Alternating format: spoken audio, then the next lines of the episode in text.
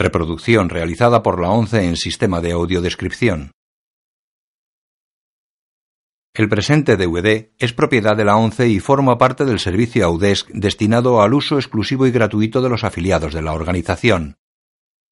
Queda prohibida en consecuencia su utilización en forma distinta a la regulada por las normas del servicio Audesc establecidas por la ONCE, así como su reproducción, distribución mediante venta o alquiler, comunicación pública o explotación en cualquier otra forma. Audiodescripción 11 2013 El último mohicano, año 1992, color, no recomendada para menores de 13 años.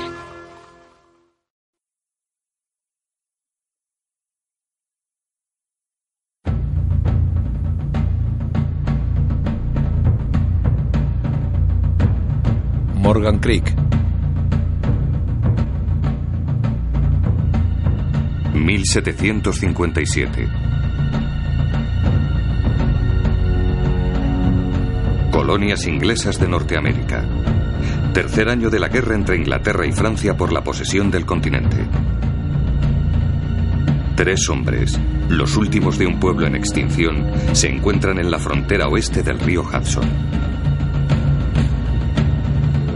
Morgan Creek International presenta una película de Michael Mann. Daniel Day-Lewis,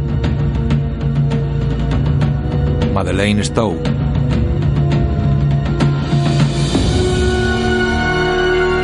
El último mohicano.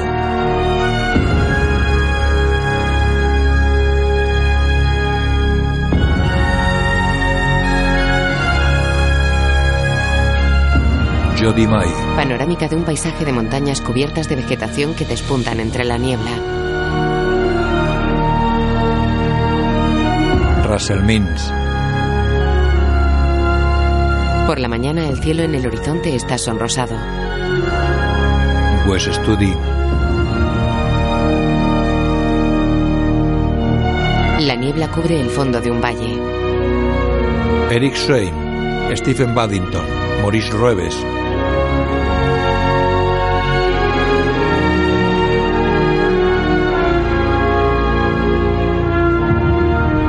Nathaniel corre por el frondoso bosque de una ladera. Lleva un mosquete en la mano. música Trevor Jones y Randy Edelman. Es de raza blanca de unos 35 años, moreno con el pelo largo. Lleva una bandolera de cuero sobre un sayo que le deja el pecho descubierto. Está interpretado por Daniel Day-Lewis.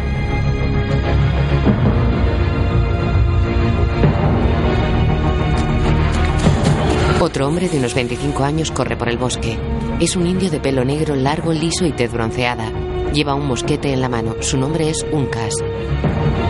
Ambos confluyen mientras descienden velozmente la ladera. Director de fotografía Dante Spinotti. Un tercer indio de unos 55 años corre por el bosque. Es Chingascook, de piel morena y cabello largo y negro. Lleva un gastón clava a la espalda. Nathaniel lleva el torso desnudo y se ata el sayo a la cintura. Uncas corre junto a él y le lanza el mosquete. Basada en la novela de James Fenimore Cooper. Uncas y Nathaniel entran en el cauce de un arroyo lleno de piedras cubiertas de musgo.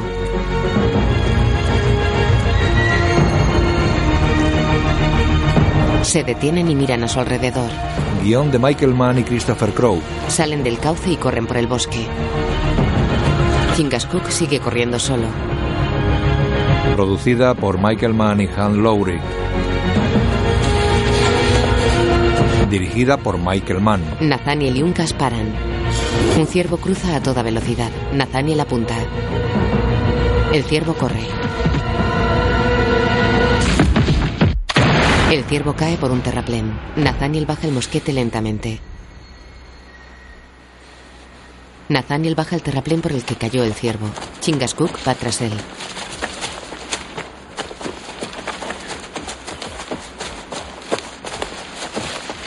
Nathaniel se detiene. Chingascook mira al ciervo. Lamentamos matarte, hermano. Honramos tu coraje y velocidad, tu fuerza. Se acercan al ciervo y se acuclillan junto a él. Lo tocan. Uncas lo saluda reverente. De noche, en un claro del bosque, hay luz en las ventanas de una cabaña de madera y sale humo por la chimenea. ¡Hola! ¡John Cameron! Dentro de la cabaña hay varias personas en torno a una mesa. Uno de ellos gira hacia la voz. Fuera se aproximan Chingasguk, un casi Nathaniel que tira de un caballo cargado de pieles. ¡Chingasguk! ¿Cómo estás? Dos hombres y un niño salen. El señor de la vida es bueno conmigo, John. Ya ha pasado otro año. ¿Cómo te va a ti? No muy mal. Ya lo ves. Un cas coge al niño. Una mujer sonríe en la puerta. Nathaniel. Hola, John. Veo que has limpiado otra región. ¿Todo bien? Sí, señor. Alexandra. Bienvenido. Jack, ¿cómo estás? Hola, Nathaniel. ¿Qué tal te ha ido? Bien. Pasan dentro. ¿Habéis puesto trampas? Al oeste de las colonias. ¿Por qué solo lo hacéis vosotros? También podría hacerlo una mujer. Hoy en día sabemos defendernos solas. Chingasguk sonríe. ¡Uncas, cógeme! El campo Mohawk se extiende cinco millas a lo largo del río.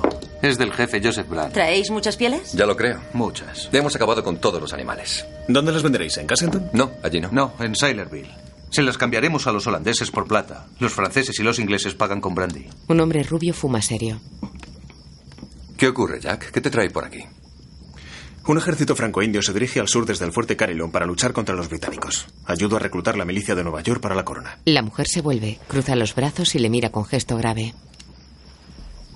¿Y la gente de aquí piensa unirse a esa lucha? Lo veremos por la mañana. ¿A dónde os dirigís? Pondremos trampas durante el otoño. Pasaremos el invierno en Kentucky. Buscaremos a una mujer que hable de la huer para Uncas y le diga, tú eres mi hombre y que le dé muchos hijos. Entonces podréis tener un hijo como yo. No, tú eres demasiado fuerte. Acabarías con mi juventud. Eso es lo que está haciendo con su madre.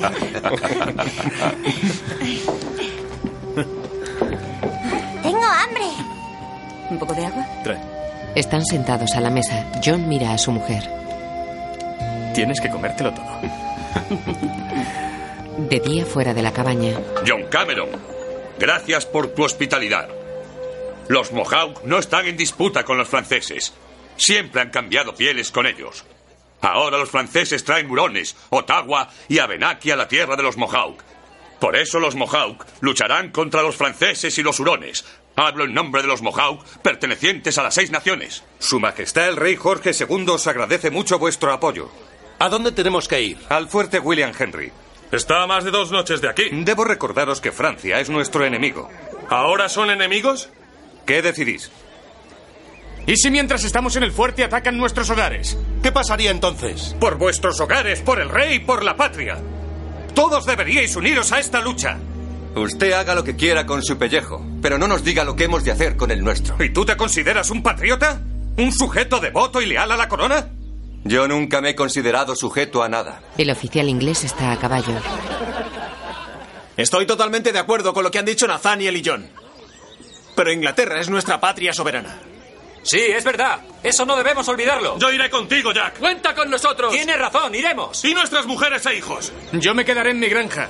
Las familias de los hombres que vayan a la guerra pueden quedarse conmigo.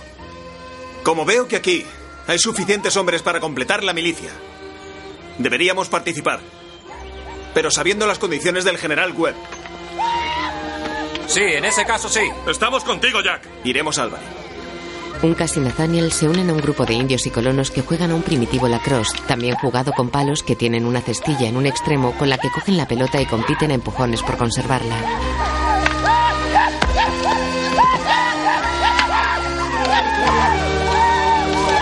Un puente rojizo se refleja en el agua. Un carruaje tirado por cuatro caballos lo cruza escoltado por jinetes con casaca roja.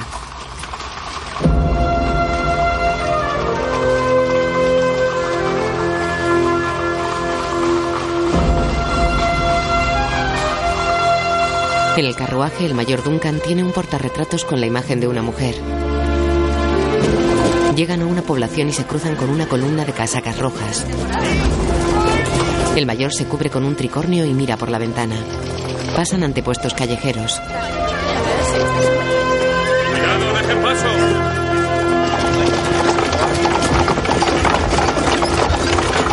Un herrero forja sobre un yunque. Duncan toma un portadocumentos. El carruaje se detiene ante una casa con una gran bandera británica. Diez soldados con casaca roja montan guardia. Duncan sale del carruaje. Entra en la casa. Deben defender la corona. Ayude a mi ordenanza con el equipaje. ejército británico. Si no se les concede un permiso para ir a defender sus hogares cuando los franceses ataquen, no habrá ninguna milicia que vaya al fuerte William Henry. Entonces se les obligará a prestar servicio. No puedo imaginar que Su Majestad, con su inmensa benevolencia, se opusiera a que sus leales súbditos americanos defendieran su hogar, mujer e hijos. ¿Entonces les concederá un permiso para defender sus hogares en caso de ser atacados? Por supuesto. Duncan mira a los colonos y al oficial inglés. Ya puede contar con la milicia colonial. Tienen obligación de hacerlo. Desde luego. Los colonos se van. Duncan se acerca al oficial.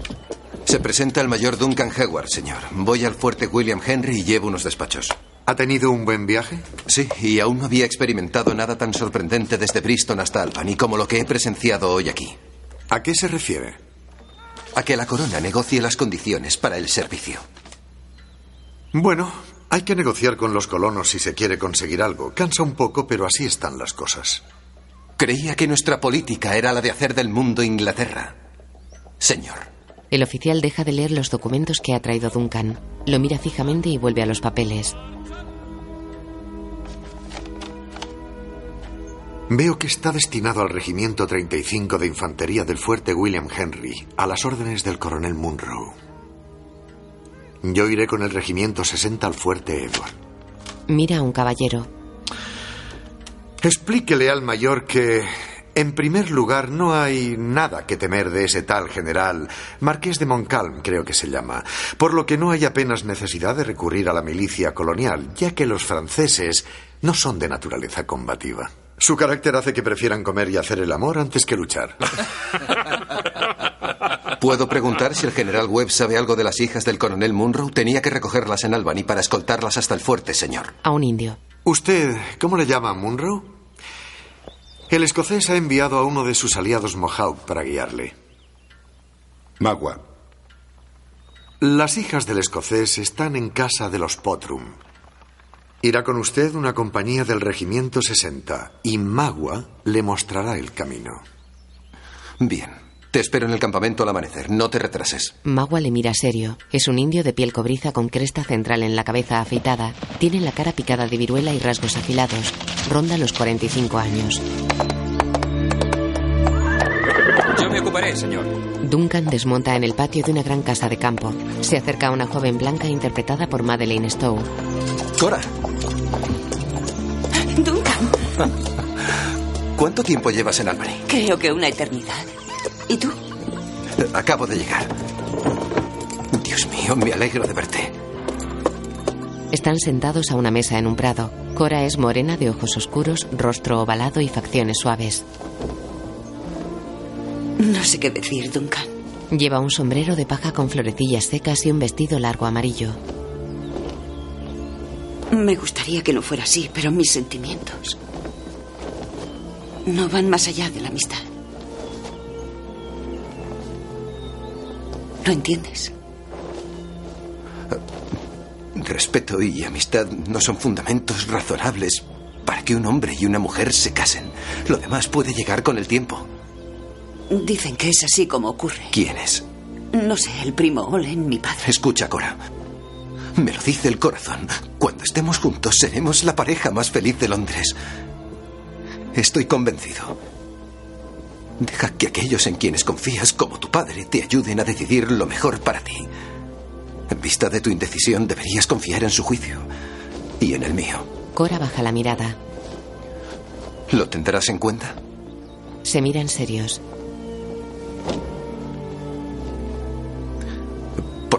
Piénsalo. Sí. Sí, lo pensaré. Duncan, Se levanta. Dios, sí que has crecido. ¿nos vamos por la mañana? Sí, señorita. No dormiré en toda la noche. Menuda aventura. ¿Has visto algún piel roja? A unos cuantos. Después de haber estado en tierras salvajes, estoy impaciente por regresar a Portman Square. Es emocionante. Una columna del ejército británico marcha a pie guiada por Magua. Cora, su hermana Alice y Duncan van a caballo.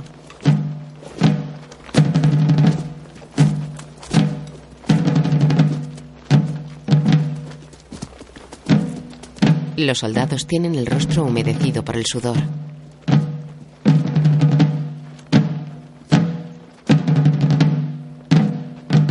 La columna avanza por un espeso bosque. Dos soldados en actitud vigilante van al frente.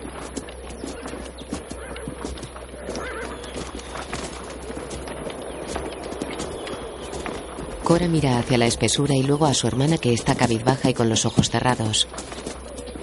Alice, ¿podemos parar? Por supuesto. Se adelanta. Oye. Explorador.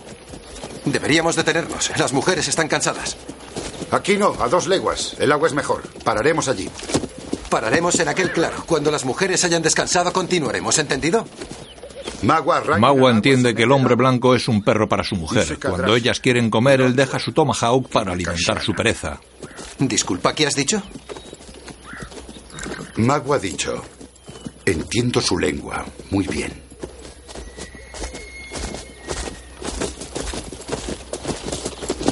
Cora cabalga mirando al bosque. Hay un puma entre la espesura.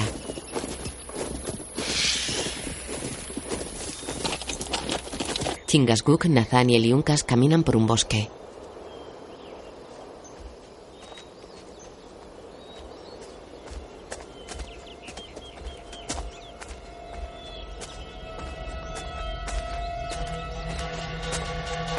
Chingasguk se acerca a un abrigo y se agacha junto a los restos de una hoguera. Nathaniel pasa de largo.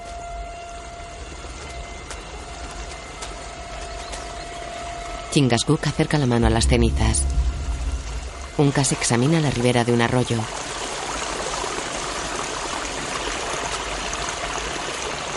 Nathaniel observa el cauce. Se agacha y toca una calva en el musgo de una gran piedra. Mira a su alrededor. Se levanta y camina sin dejar de mirar el cauce.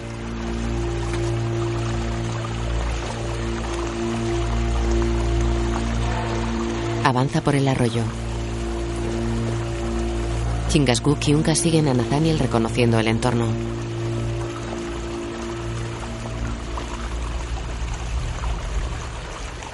Magua sigue al frente de la columna británica.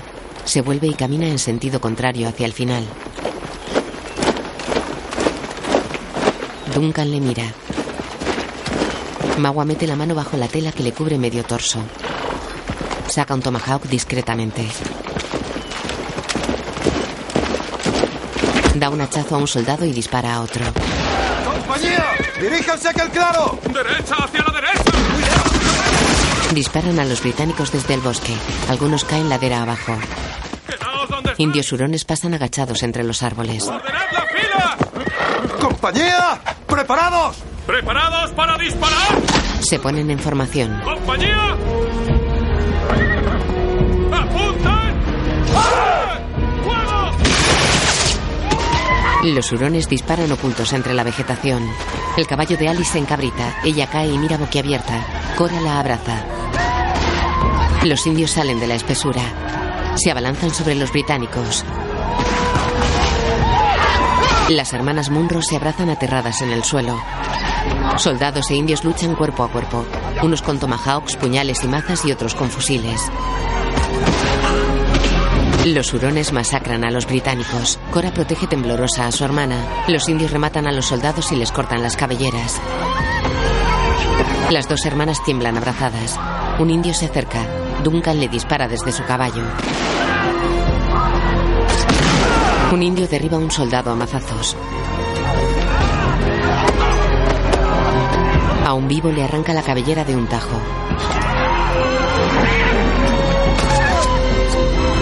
El caballo de Duncan cae. Él se levanta y esquiva el ataque de un indio. Duncan le golpea en la cabeza y desenvaina su sable. Los indios siguen cortando cabelleras. Tres hurones caen abatidos antes de llegar a Duncan y a las hermanas. En el bosque, Chingasguk mata a dos indios. Uncas cae sobre otro, forcejean y lo degüella. Nathaniel usa su tomahawk y un puñal contra un indio armado igual que él. Lo mata, sigue corriendo y abate a otro. Magua apunta a Cora con un mosquete. Nathaniel coge su arma. Magua le apunta. Nathaniel esquiva el tiro. Cuando se dispersa el fogonazo, Magua ya no está. Duncan coge un mosquete y apunta a la espalda de Chingasguk. ¡No, Duncan! Nathaniel frena a Duncan. Su puntería es mejor que su sentido común. Chingasguk lanza su club. Se acerca a recuperarlo de la espalda de un hurón.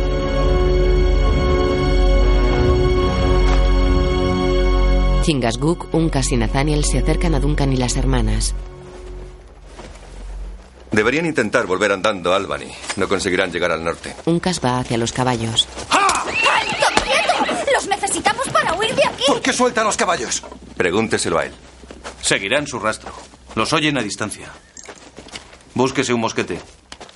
Nos dirigíamos al fuerte William Henry. Nathaniel lo mira irónico y luego a Chingasguk. Alonsitok, Wendetak. Yok. Sokisau, Katalanasina. Ayeskatakok Belavenak. Ketakinikibunch. Mira a Duncan. Los llevaremos al fuerte. Duncan y las hermanas cruzan sus miradas. Tenemos que irnos de aquí. Observan inquietos a Nathaniel, Unkas y Chingasguk, que cogen objetos de los muertos. Nathaniel mira a los británicos. A no ser que prefieran esperar a que aparezcan más hurones. Duncan asiente hacia las hermanas y van tras ellos pasando entre las víctimas.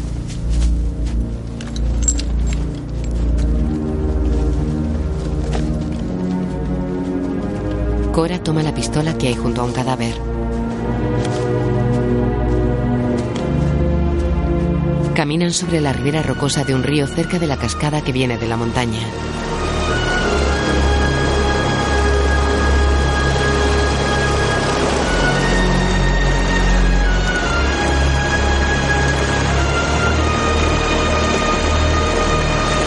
Trepan por las rocas junto a la cascada. Duncan se echa el mosquete a la espalda y trepa por la ladera.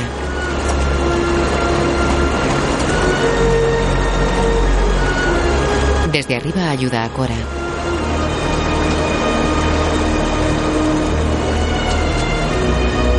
Uncas mira a Alice sin que ella se dé cuenta.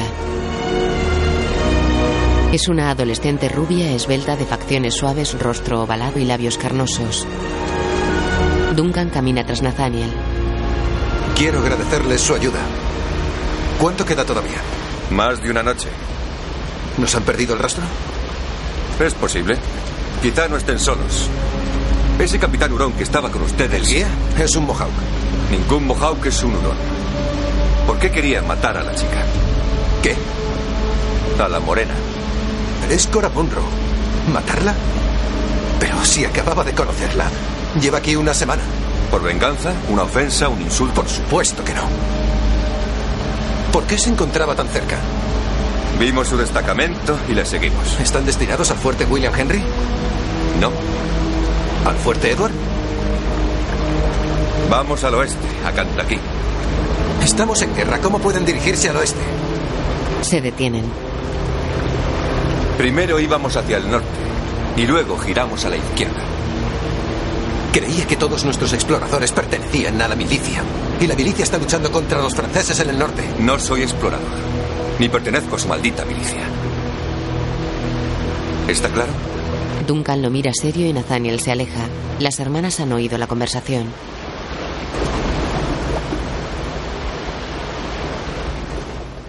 Nathaniel se mueve agazapado entre la vegetación. Le gotea sudor de la frente.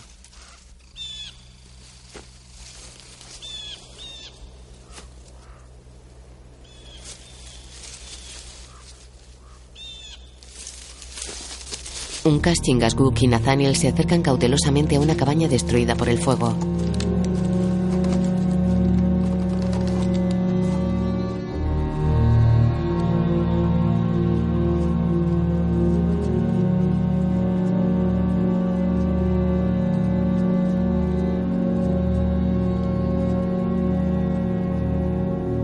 Uncas se agacha junto a una mujer. Comprueba que está muerta y le toca un brazo con afecto. Es la esposa de John.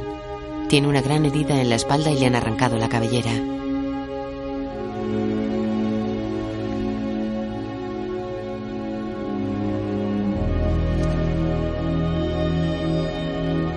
Se acercan a la cabaña todavía humeante.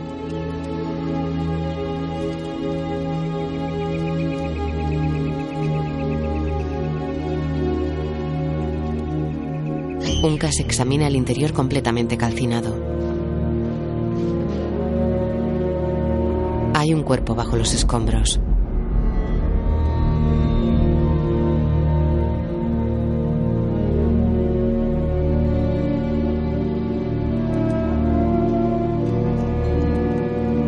Uncas sale de la cabaña.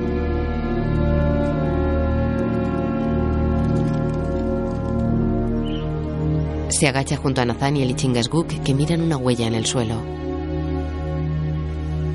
Chingasguk la perfila con el dedo.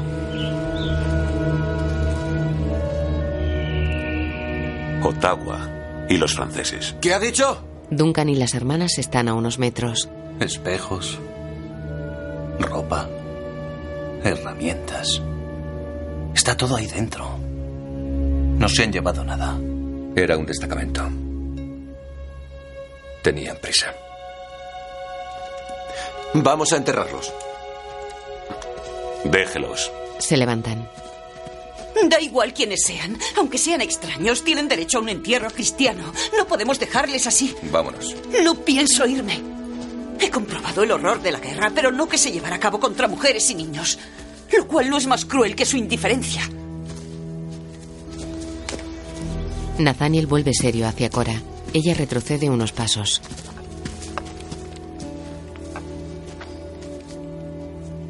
Señorita Monroe, no son extraños. Y se quedarán como están. Se va. Cora queda inmóvil e impresionada. Alice se le acerca. Cora mira la cabaña.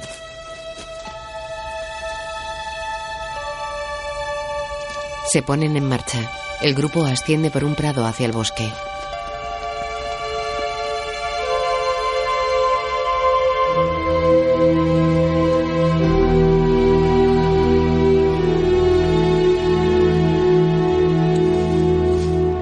De noche en el bosque Duncan y Chingasguk montan guardia. Cora se levanta.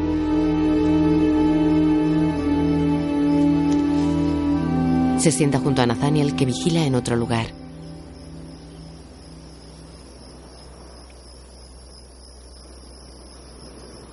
¿Por qué no ha enterrado a esa gente? Cualquiera lo interpretaría como un indicio de que hemos pasado por allí. Él sigue vigilando de espaldas a ella. ¿Eran sus amigos?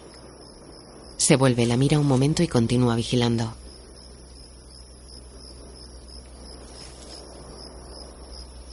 Le pido disculpas, sé que lo ha hecho por nuestro bien. Le interpreté mal. Bueno, eso era de esperar. Mi padre me previno ¿Su sobre padre? las... Chingasguk me previno sobre las personas como usted. ¿Qué quiere decir? Dijo, no intentes entenderlas. ¿Qué? Y también no intentes hacer que te comprendan. Porque son de una raza aparte y no suelen entender nada. Hay hurones en el bosque. Silencio. No se mueva. Amartilla el fusil. Duncan y Uncas toman posiciones. Cora saca la pistola. Nathaniel abre el portapólvora con los dientes y se lo pasa. Los hurones se acercan. Alice se acerca a Uncas. Él deja su fusil y le tapa la boca con la mano. Un blanco camina junto a los hurones. Se detienen. Allons-y là-bas. Non. Pas possible. Mais pourquoi Allons. Non. Cora, Nathaniel y Chingasguk vigilan atentos. Los hurones retroceden despacio caminando de espaldas.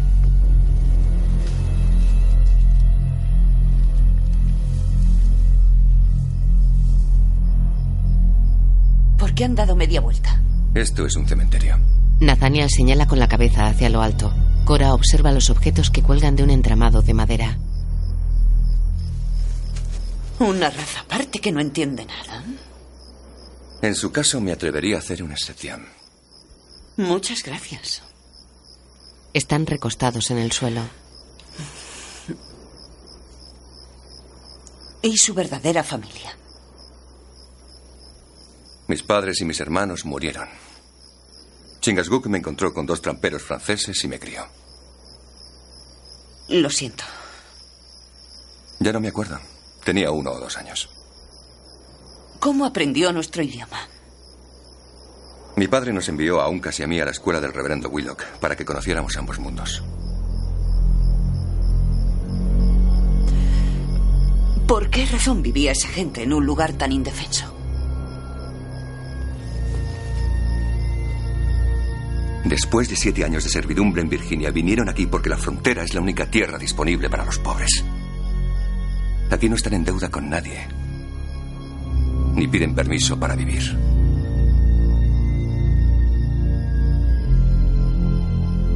Se llamaban Cameron. John y Alexandra Cameron.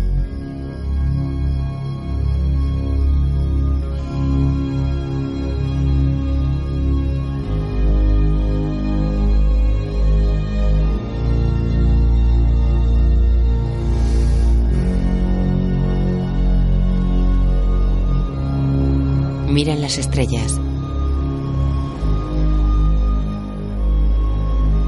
El pueblo de mi padre dice que cuando nació el sol y su hermana la luna, su madre murió. El sol le ofreció a la tierra el cuerpo de su madre, del cual surgió la vida.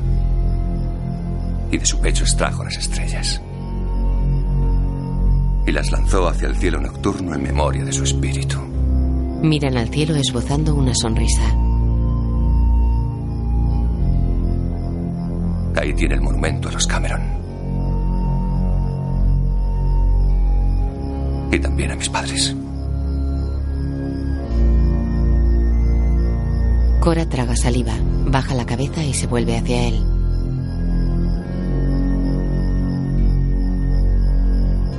Creo que tiene razón. Nosotros no entendemos lo que ocurre aquí. No es como imaginaba cuando estaba en Boston o en Londres. Siento decepcionarla. No, al contrario. Esto es mucho más apasionante. De lo que yo pudiera haberme imaginado.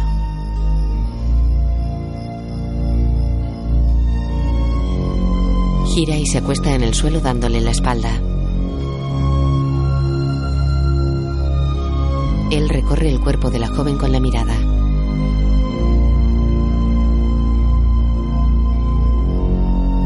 De día, Uncas camina atento por el bosque que cubre una ladera.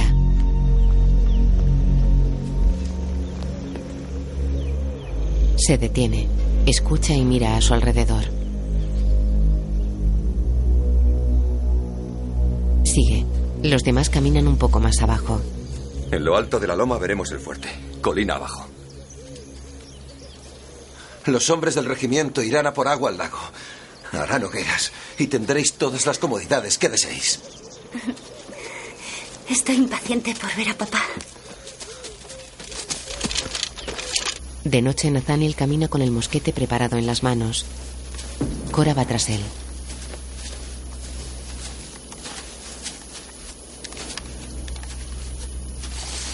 A lo lejos, a orillas de un lago, las explosiones iluminan intermitentemente un paisaje lleno de columnas de humo.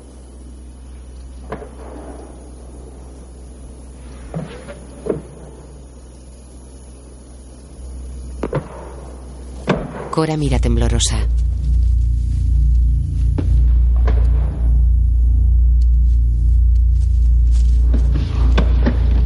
Un K se gira. Un grupo de indios avanza sigiloso por el bosque.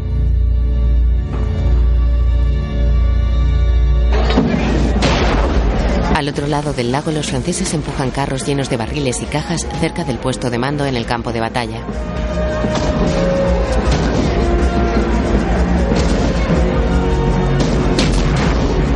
Artillería francesa dispara contra una fortificación amurallada en madera situada en una colina.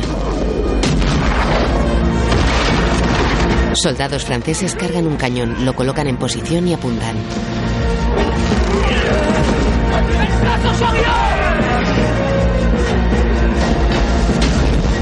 En el lago las hermanas se agazapan en una canoa que empujan los hombres desde el agua. Cora mira asustada. Los británicos disparan desde el fuerte. Lanzan una bengala que ilumina el campo cercano a la fortificación y descubren a los tapadores franceses haciendo una trinchera.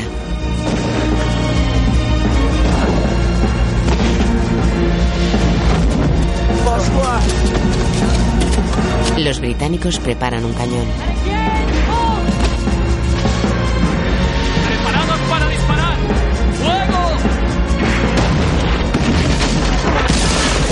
Aciertan en la trinchera francesa. Una andanada francesa impacta en la muralla.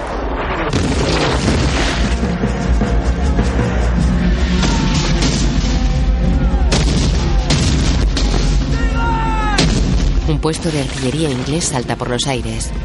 Los franceses siguen cavando.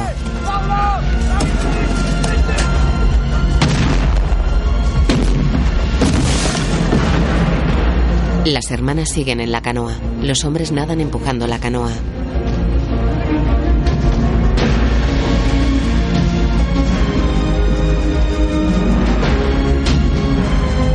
Llegan a la orilla y desembarcan. Dentro del fuerte la actividad es frenética. Las hermanas Munro y los hombres son escoltados por soldados con antorchas. Cruzan por el hueco de una empalizada que protege el fuerte. Nathaniel ayuda a Cora. Un casa Alice. Llegan a una puerta. Soy el mayor Duncan Hayward. Capitán Jeffrey Mills. No esperaba que pudiera llegar. Lléveme hasta Munro. Entran. Suben unas escaleras y cruzan el patio del fuerte.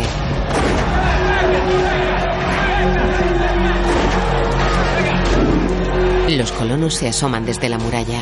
¡Es ojo de halcón! ¡Nathaniel! ¡Esto es un infierno! Otro colono se les acerca. Uncas, pensaba que no ibais a uniros a la milicia.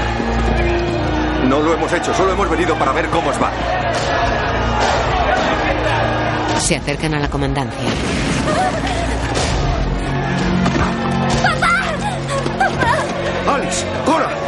¿Qué hacéis aquí? ¿Dónde demonios están los refuerzos? Se abrazan y entran todos en una sala. Busca al señor Phelps. Os dije que no vinierais. ¿Por qué me habéis desobedecido?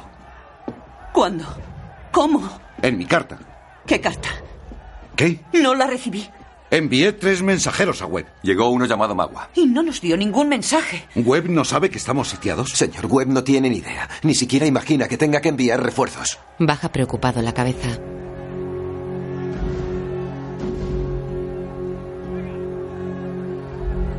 Mira a sus hijas. ¿Qué os ha ocurrido? Nos atacaron por el camino. Pero estamos bien. ¿Tú estás bien? Sí, ¿Qué va a pasar, papá? No pasará nada. Magua nos tendió una emboscada. 18 muertos. Estos hombres nos han guiado hasta aquí.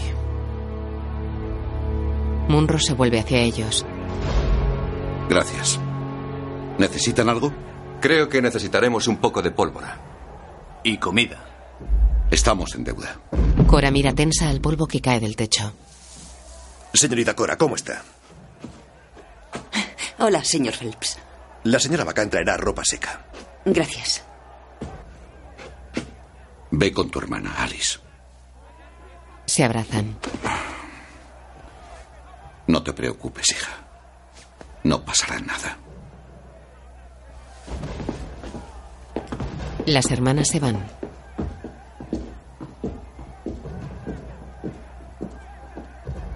Munro se apoya en un escritorio. ¿Puedo preguntarle cuál es la situación, señor? He visto a los franceses operando en las montañas.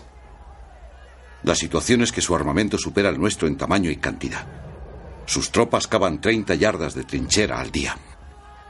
Cuando estén a 200 yardas del fuerte y a pleno alcance, traerán sus morteros, bombardearán nuestros muros con explosivos y nos arrasarán. Están a unas 300 yardas de aquí. Si avanzan 30 yardas cada día, nos quedan tres días. Malditos. Malditos. Un mensajero podría llegar hasta Webb. En tres días no se puede ir a Albany y volver con refuerzos. Webb no está en Albany. Hace dos días que partió hacia el fuerte Edward. ¿Webb en el fuerte Edward? Sí, señor. Solo está a 12 millas. Podría tener los refuerzos pasado mañana. Usted, coja su ordenanza. El mayor Hayward le indicará un atajo. Escribiré un despacho. El capitán Bean se lo entregará más tarde. Hay algo más. La cabaña de Cameron. La de la frontera. Ayer pasamos por allí. La habían quemado y matado a todos. Fueron otaguas, aliados de los franceses. Munro se incorpora serio. Ya. ¿Y bien? Fue un destacamento militar. Eso significa que piensan atacar toda la frontera. Gracias, señor. Mucha gente. Los Mohawk, los colonos tienen a su Eso familia. es todo, señor. Vámonos. Mumsitok. Nathaniel, Lucas y Chingasguk abandonan la sala.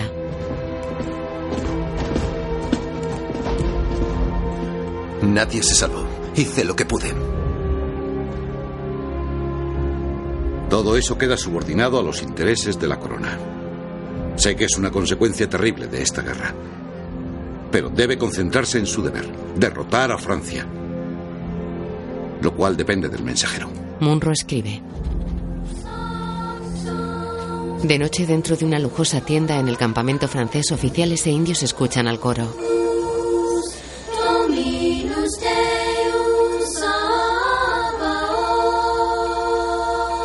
El francés mira al indio. Te regalaré tres bueyes para un banquete. Y mañana entonaré contigo la canción de guerra junto al fuego del Gran Consejo. El indio asiente y se va. El coro abandona la tienda. En ella quedan dos oficiales sentados a una mesa. Entra Magua. Magua, ¿cómo van las cosas con tus amigos ingleses? Magua toca un circunferentor de bronce. Webb, el jefe de la guerra inglés, se dirige al fuerte Edward con el regimiento 60. E ignora que el ejército de mi padre está atacando el fuerte William Henry. Magua, ¿has tenido éxito? Los otros dos mensajeros murieron en el bosque. A estas alturas, Munro ya sabrá que su despacho no llegó a su destino. Y enviará otro. Cabeza Gris lo intentará. Varias personas, incluidas dos mujeres, han entrado en el fuerte. Las hijas de Cabeza Gris estuvieron a mi alcance y escaparon. No volverá a ocurrir. ¿Por qué odias tanto a Cabeza Gris, Magua?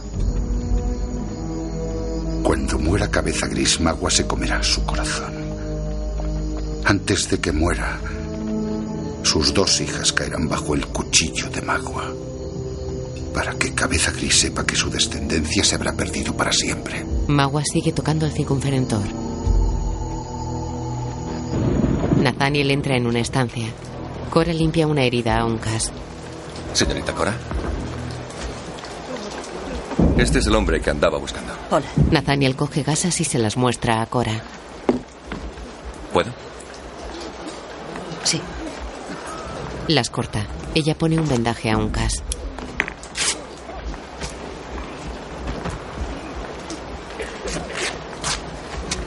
Si se filtra, salen las impurezas. Gracias, señorita. Deja de coquetear con la señorita Monroe. Tenemos cosas que hacer. Cora y Nathaniel se miran. Él se aleja unos pasos. La mira fijamente. ¿Qué está mirando, señor? La mira usted, señorita. Ella baja la cabeza.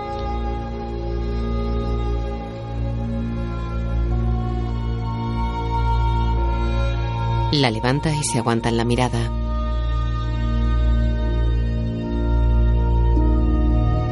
Ella esboza una sonrisa.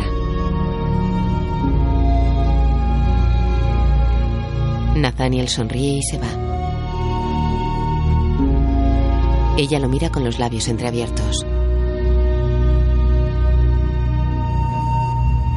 Fuera. Munro se niega a creer lo ocurrido. Ni siquiera nos ha escuchado. Carga un mosquete en lo alto de la muralla. Pero tendrá que hacerlo. Los milicianos se miran entre ellos. Nos reuniremos junto al bastión del oeste. Ian, Saglas, Onkewascone y William. Uno de ellos se va. ¿Hay suficiente? Sí. Todavía queda. Carga pólvora en la cazoleta del mosquete. En el patio colocan un portadocumentos a un mensajero. En la muralla, Nathaniel y Uncas apuntan los mosquetes hacia el exterior. Nathaniel y Uncas eliminan a cuantos franceses e indios atacan al mensajero que corre por el bosque.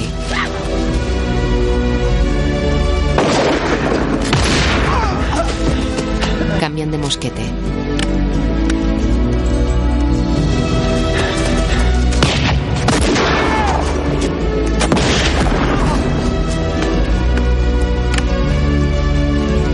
El mensajero se aleja entre la vegetación.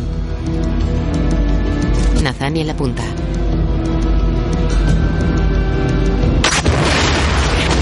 Un francés cae. El mensajero sigue corriendo. Nathaniel baja el arma lentamente. De día, en el despacho de Munro.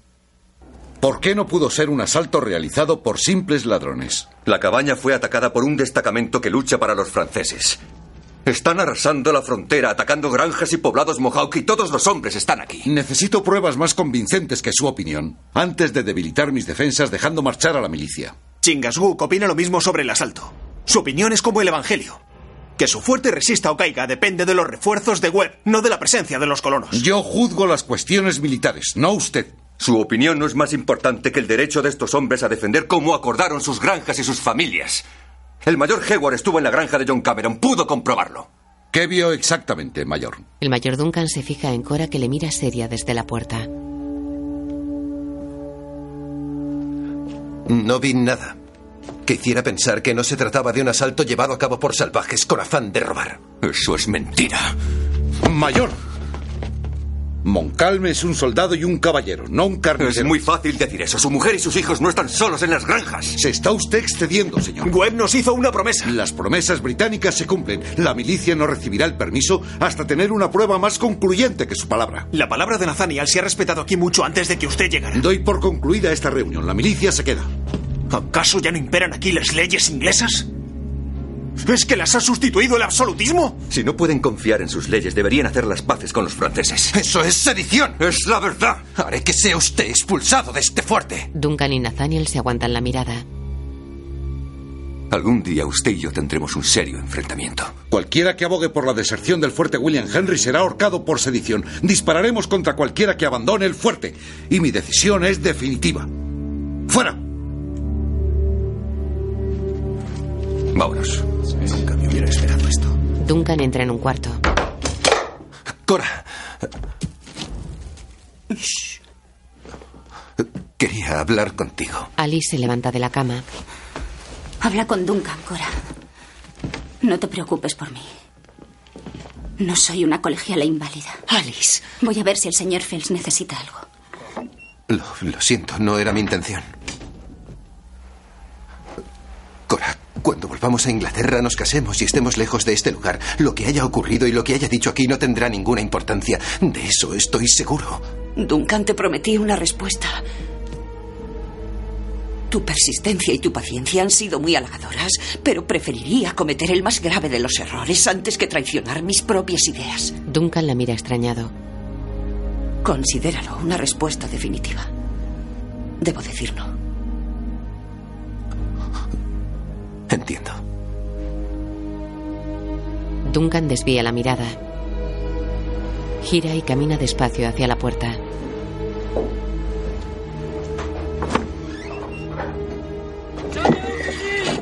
De noche los franceses preparan artillería y mosquetes con bayonetas. En el fuerte. Esta noche se me está haciendo. Los refuerzos están a punto de entrar. ¿Tú crees? A mí me parece que no van a entrar nunca. No digas eso. El general Webb no nos dejaría en la estacada. Nathaniel, tú no pensabas venir aquí. Es cierto. Lo creía entonces y ahora pienso lo mismo. Ian, si tuviera a mi familia en las colonias, me habría marchado hace tiempo. Nosotros estamos sometidos a la ley de la corona. Yo opino que si ellos se saltan el código siempre que les place, sus leyes no pueden tener ninguna autoridad sobre nosotros. Solo pueden imponernos su tiranía.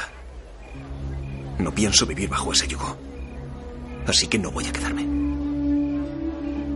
Dispararán contra quien abandone el fuerte, quien decida marcharse, que esté aquí dentro de una hora. Al salir por la Poterna del norte, dirigíos al pantano hasta salvar la línea de retén de los franceses. Seguid al norte por la cordillera y luego hacia el suroeste. Girad a la izquierda en Little Meadow y ya estaréis a salvo. Debimos irnos hace tiempo. Yo no tengo familia. Pensaba quedarme para echar una mano. Yo os cubriré desde el bastión. No vas a venir. Tengo un motivo para quedarme. ¿Ese motivo lleva una falda y cuida a los heridos? Es posible. No te ofendas, pero es un motivo mucho más atractivo que tú, Jack. Poneos en marcha. Tenéis que salvar el pellejo antes del amanecer. Buena suerte. Los refuerzos deberían haber llegado. Qué incertidumbre. ¿Qué noche tan oscura? Los colonos salen al patio. ¿Sabes algo? He oído que los franceses están dispuestos a atacar a nuestras tropas. Aunque Guascone, ¿te quedas? Sí. Hay muchos franceses. Somos pocos para combatirlos, pero demasiados para morir. Y dimos nuestra palabra a los ingleses. Aunque Guascone se va. En la enfermería, Cora está sentada junto a un muerto al que cierra los ojos.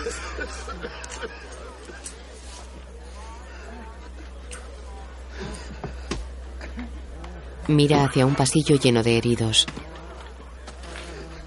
Nathaniel cruza el patio lleno de gente, en seres y fogatas.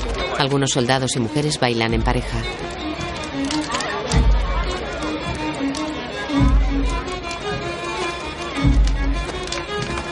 En la enfermería, Cora escucha a un sacerdote que aplica los santos óleos a un moribundo. Su melena suelta ondulada cae sobre su piel sudorosa y el amplio escote de su blusa.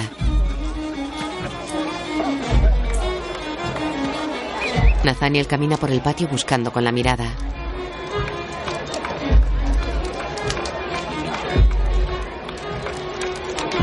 Se detiene y mira al frente.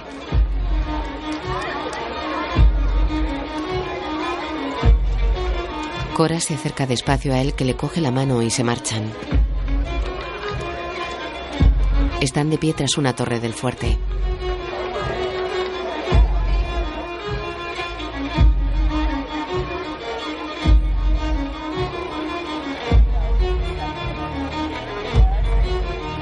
Se miran a los ojos.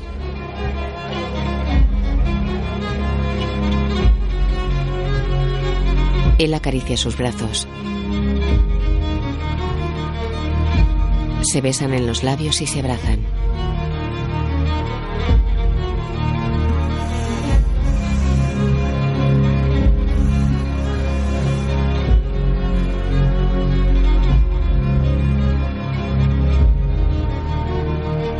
Se separan y se miran enamorados. Se besan apasionadamente.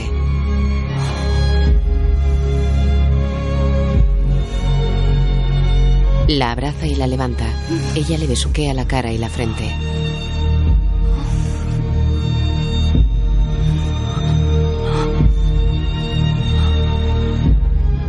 Ella se estremece abrazada a él que la mueve suavemente arriba y abajo. Con los ojos cerrados y la boca entreabierta, ella lo abraza con pasión.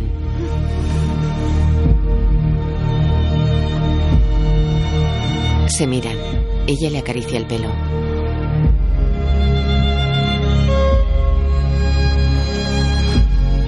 Cierra los ojos y lleva la cabeza de él hacia su pecho. Ella está recostada sobre el pecho de Nathaniel mientras él la abraza.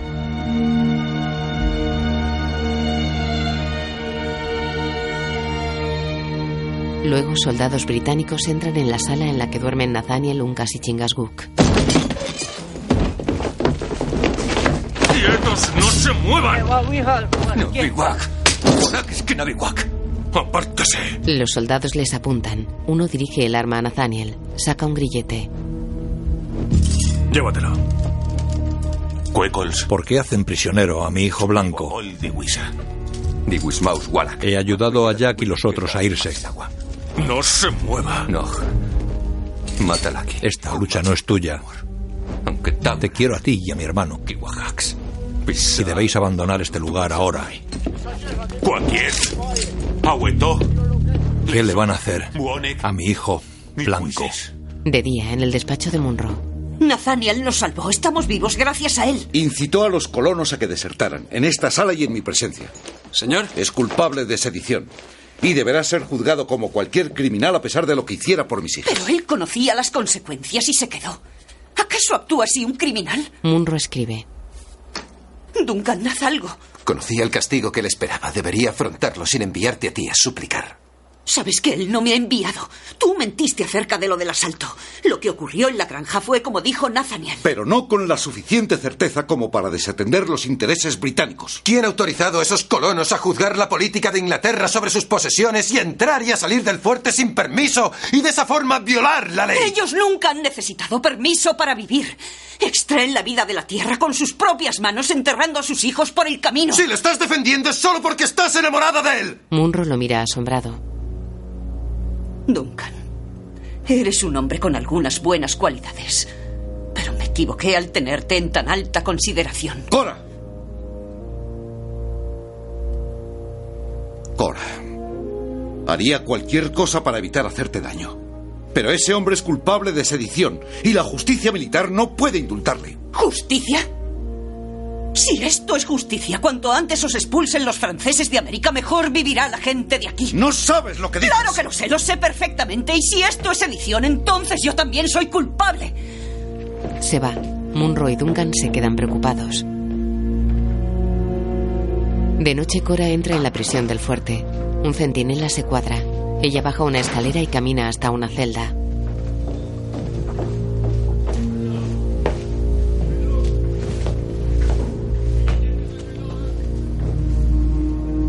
Nathaniel saca los brazos entre los barrotes de la puerta y agarra a Cora. Van a ahorcarte. ¿Por qué no te fuiste con los otros? Él acaricia su rostro y la mira sereno. Porque lo que me interesa está aquí. ¿Qué puedo hacer? Aún no se sabe si llegarán los refuerzos de Webb.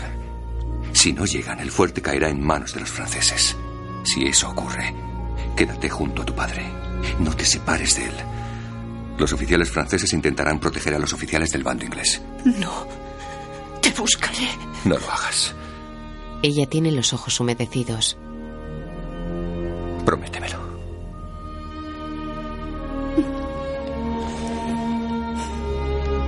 Se abrazan a través de los barrotes.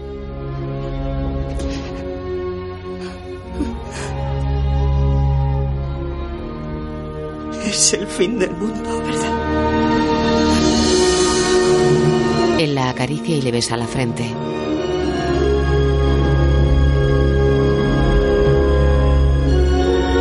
Los franceses cargan enormes morteros. Un artillero comprueba el ángulo del mortero y asiente.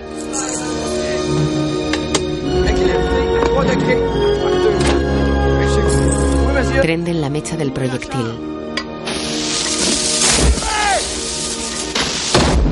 Hacen blanco en la fortificación. Disparan todos los morteros que impactan en la muralla y dentro del fuerte.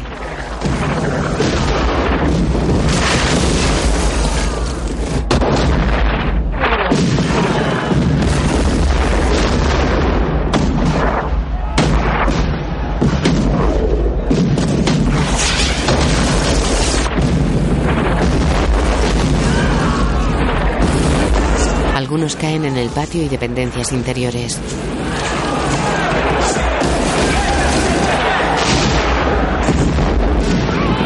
Grandes columnas de humo y fuego se elevan desde el fuerte.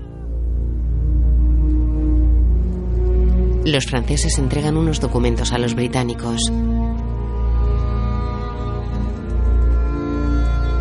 Nathaniel mira por la ventana de la celda. ¿Qué pasa? Se sienta junto a Cora. No olvides lo que te he dicho. Quédate junto a tu padre y los oficiales. De día, en el campo de batalla, los ejércitos francés y británico forman uno frente al otro.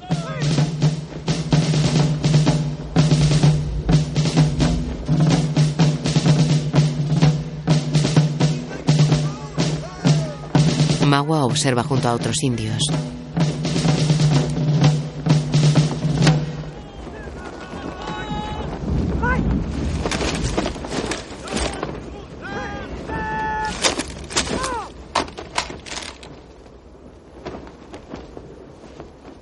General francés hace una reverencia a Munro.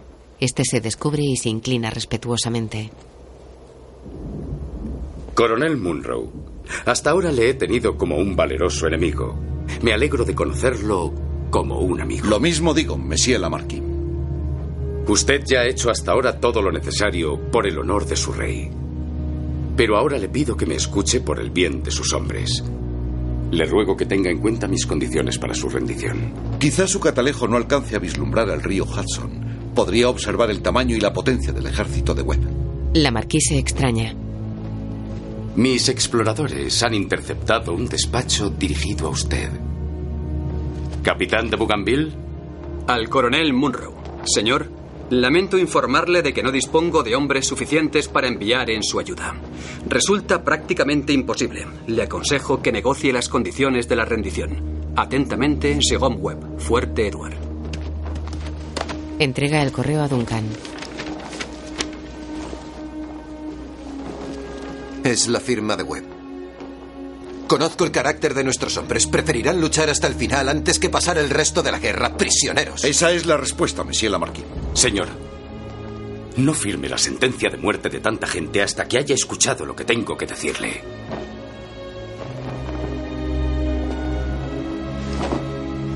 Adelante.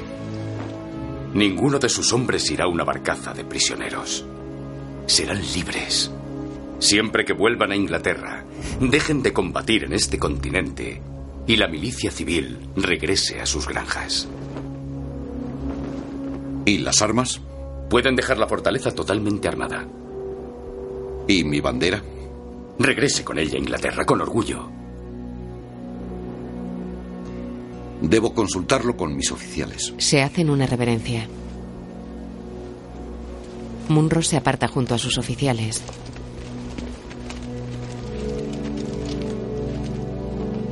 He vivido para ver algo que no esperaba jamás. Un oficial británico no tiene en cuenta la opinión de otro. Webb puede irse al infierno. Nosotros volveremos a cavar nuestras tumbas en el fuerte. Dicen que la muerte y el honor son una misma cosa. Pero hoy he aprendido que a veces no es así. Señor. Duncan está tenso. Munro mira a la gente que queda en el fuerte, mira a sus oficiales y vuelve con la marquí.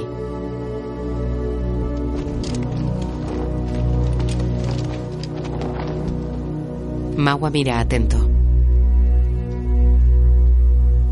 De noche en el campamento francés, la marquís sale de su tienda y camina escoltado por cuatro soldados.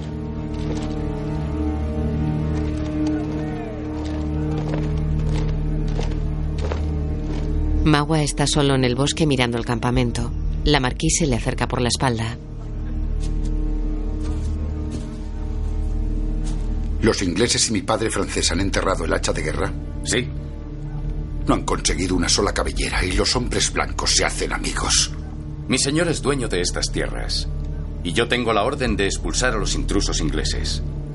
Como ellos han accedido a marcharse, ya no puedo seguir considerándolos enemigos. El hacha de guerra es para teñirla de sangre. Aún sigue limpia.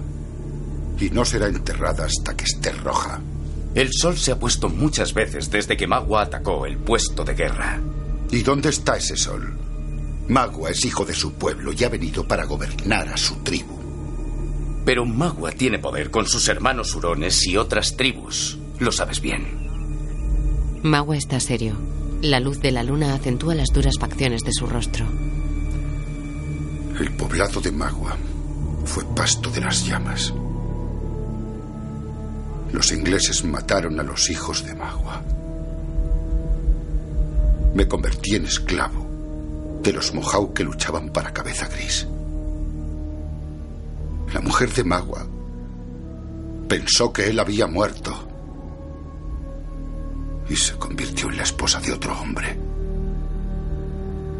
Cabeza Gris fue la causa de todo. Con el tiempo, Magua llegó a ser hermano de sangre de los Mohawk y pudo ser libre, pero en su interior siempre será un hurón. Y su corazón no descansará hasta el día en que Cabeza Gris y sus descendientes mueran.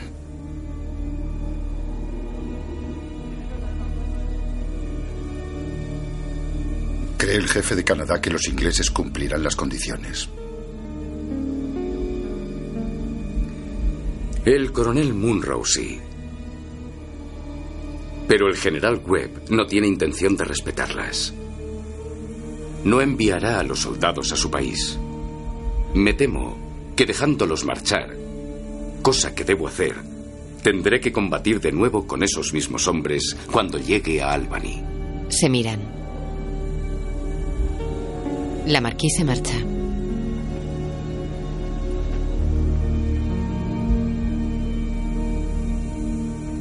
De día, el ejército francés flanquea el camino por el que baja la guarnición británica con los abanderados y tamborileros al frente.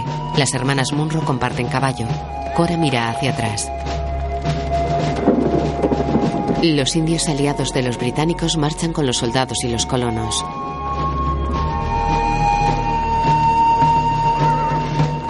Munro pasa a caballo frente a la marquí. Monsieur, el fuerte suyo. La marquí se quita el tricornio y lo mantiene con el brazo extendido.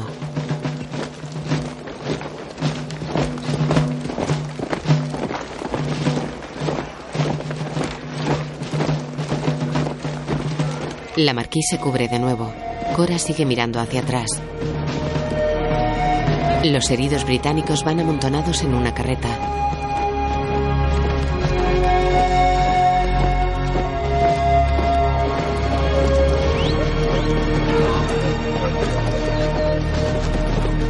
Nathaniel sale del fuerte escoltado y esposado junto a otros dos presos.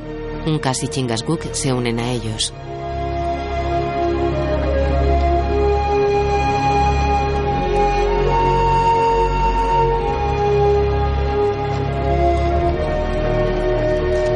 La guarnición británica camina por el bosque.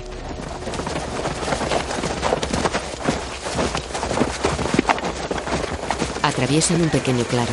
El coronel Munro va a caballo.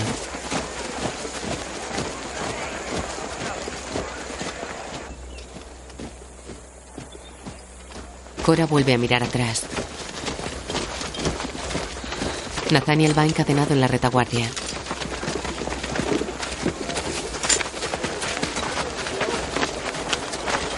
La comitiva británica es observada desde el bosque cercano.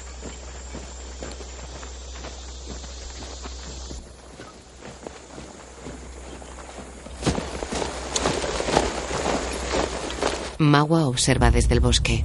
Lleva la cresta adornada con plumas rojas y pinturas de guerra en negro desde la mandíbula inferior hasta el pecho.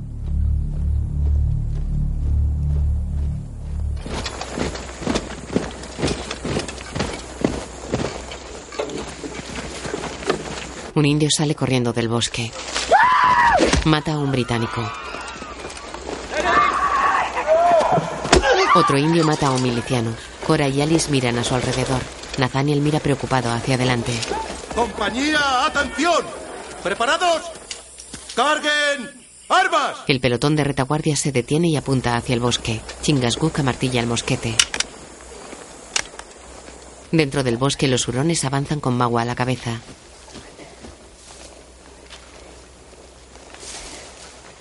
Alice y Cora miran aterradas a su alrededor. Nathaniel está preocupado. Decenas de hurones con mosquetes y pinturas de guerra caminan escondidos por el bosque.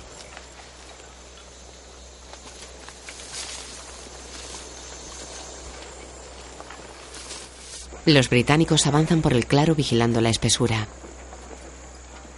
Hay hurones a ambos lados del claro.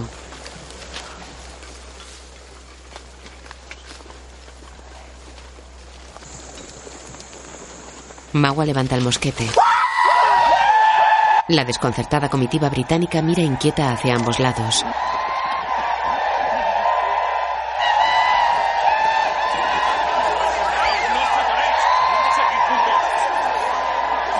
Alice y Cora están asustadas.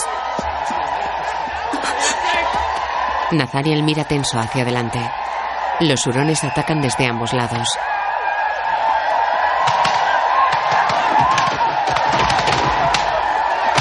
Los británicos responden.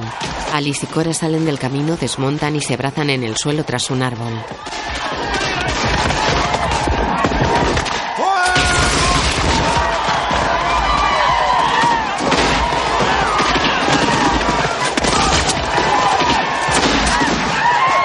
Un casaca roja se coloca junto a las dos mujeres.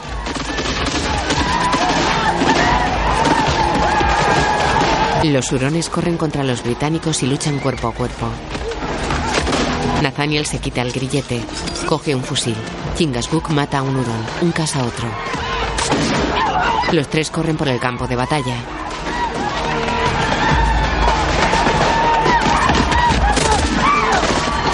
Los hurones caen por decenas sobre los británicos. Los masacran a hachazos.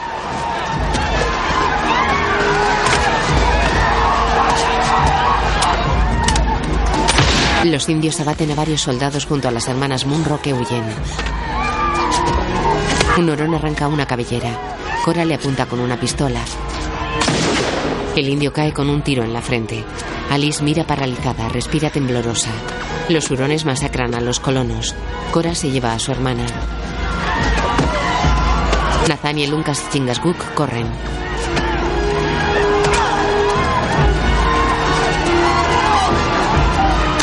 Se deshacen de cuantos les atacan.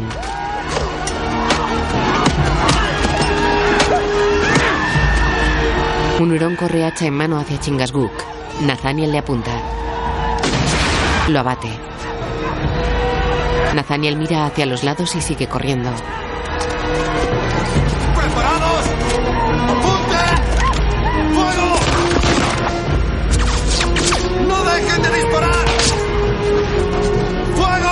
Duncan cae por un terraplén. ¡Sigan disparando! Magua mata a un soldado y mira hacia Munro que se libra de dos hurones montado en su caballo. Magua le apunta con un mosquete. Munro cae con su caballo. Magua llega hasta él. Cabeza gris, antes de morir debes saber que tus hijas caerán bajo mi cuchillo, con lo que acabaré con tu descendencia para siempre. Saca el cuchillo, se inclina sobre Munro y le raja el pecho.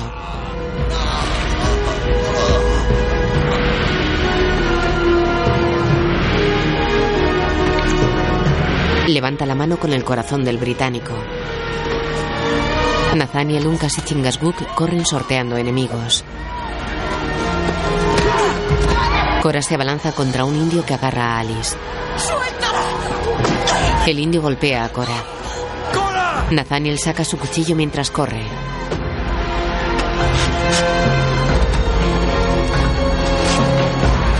Un hurón le corta el paso. Nathaniel le da un corte en la pierna, lo tumba y lo degüella. Tumba a otro de un hachazo en la espalda. Un indio levanta a Cora cogiéndola por el pelo y le pone un cuchillo en el cuello. Nathaniel corre hacia ellos. Golpea al indio con el hacha hasta matarlo.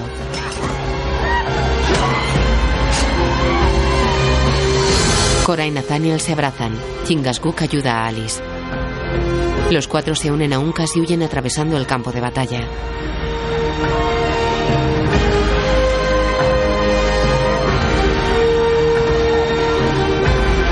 Corren hasta llegar al borde de un lago. Chingasguk mata a un hurón. Hay canoas en la orilla. Se dirigen a ellas. Matan a los hurones que les atacan.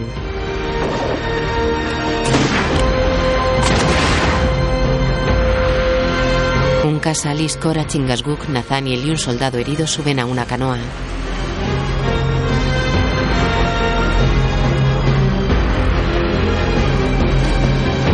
Se alejan de la orilla.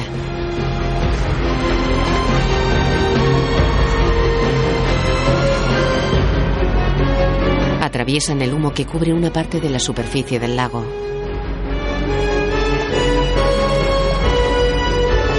Desde otra canoa, Duncan apunta a Nathaniel con una pistola. No tiene nada mejor que hacer, mayor. Cuando vuelva a caer en manos británicas, haré que lo ahorquen. Guarda la pistola y rema. A Duncan solo le acompaña un soldado. ¡Más deprisa! Les persiguen cinco canoas de hurones. Alice mira asustada hacia atrás.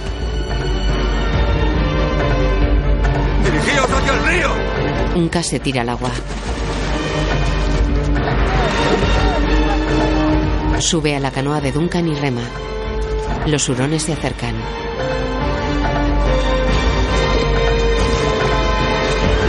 Llegan al río. Nathaniel, Cora y Chingasguk reman con fuerza. Alice mira hacia atrás.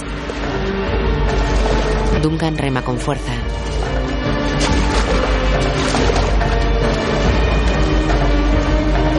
La corriente es más fuerte.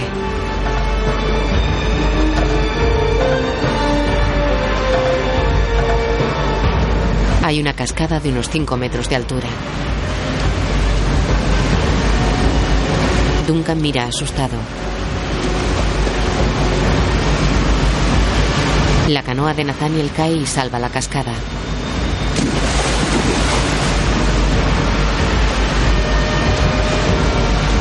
La de Duncan también.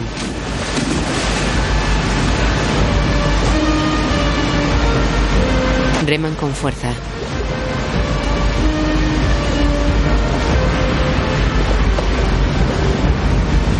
Se acercan a otro salto de agua.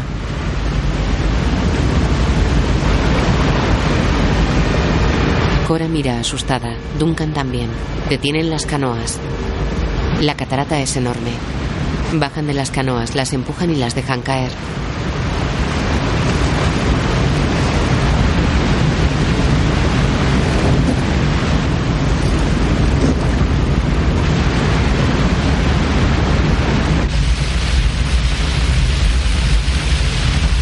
Caminan por un saliente protegido de la pared justo detrás de la cortina de agua.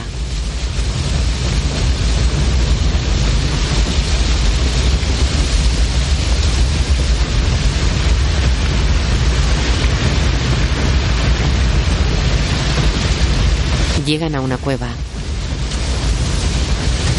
¿A dónde vamos? A ninguna parte. ¿Qué quiere decir? No iremos más lejos. Con suerte se imaginarán que hemos parado las canoas y continuado. Y con mucha suerte creerán que hemos caído por la cascada. Esperemos que pasen de largo. ¿Y si es así? Bordearemos la montaña por la parte sur. Hay 12 millas hasta el fuerte Edward. ¿Y si no pasan de largo? Tendrá que renunciar al placer de verme ahorcado. Keije Pakaisidon Morgani Mina. ¡Ánimo! Pólvora. Un cas vuelve sobre sus pasos. Se agacha tras un recodo y vigila. Duncan rompe un cartucho. No sirve. Bien, Kidemik, bien, Guns. La mía está mojada. ¿Y nuestro padre? ¿Qué ha pasado con mi padre? Nathaniel la mira. Se quedó allí. La lleva aparte.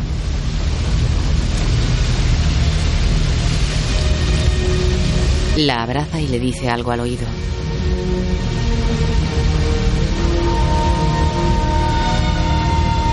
Cora rompe a llorar. Permanecen abrazados en pie detrás de la cortina de agua.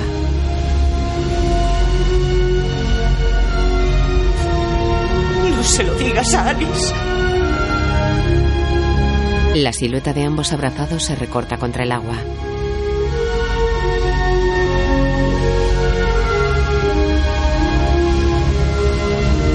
Alice se acerca despacio a la cascada.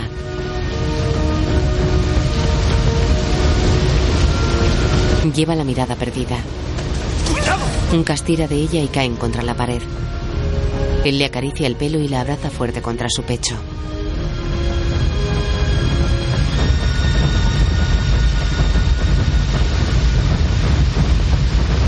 De noche, Magua y los hurones caminan con antorchas junto al río. Aukean Neva.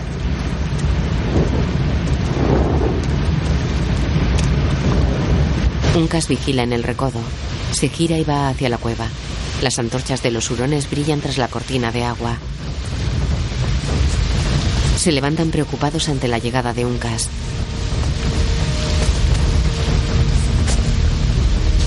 Dieskio kitana masuigina. Bakiskena. Como kile que takani. Tareki pispauna. Taketakenipo bautikisajes. ¡Sí! ¡Adelante! ¿Qué demonios estáis tramando? Quiero que tú también vayas. Es la única posibilidad de evitar una contienda. No queda pólvora. Si no salimos de aquí no habrá esperanza. Ninguna. ¿Lo entiendes? ¡Cobarde! Ya has hecho todo lo que estaba en tu mano. ¡Sálvate! Si ocurre lo peor, si solo sobrevive uno de los dos, algo del otro pervivirá. No, salva tu vida. Si te rindes, te llevarán al norte, a las tierras de los hurones. Sé fuerte, ¿me oyes? Tú eres fuerte, sobrevive. Pase lo que pase, tienes que vivir. Iré a buscarte. Por mucho que me cueste, por muy lejos que estés, te encontraré. Los hurones avanzan tras la cascada hacia la cueva. El reflejo de las antorchas alerta a Uncas y los demás. Uncas y Chingasguk se tiran por la cascada. Cora está de pie inmóvil delante de la cortina de agua. Cora y Nathaniel se miran fijamente con pasión.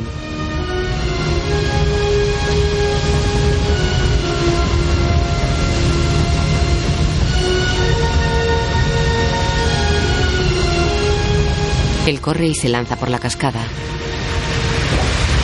Cae por ella y desaparece en el río.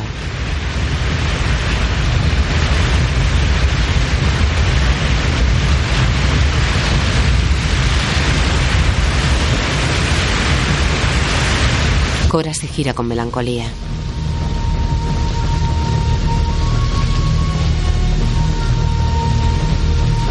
Duncan mira nervioso hacia la entrada de la cueva.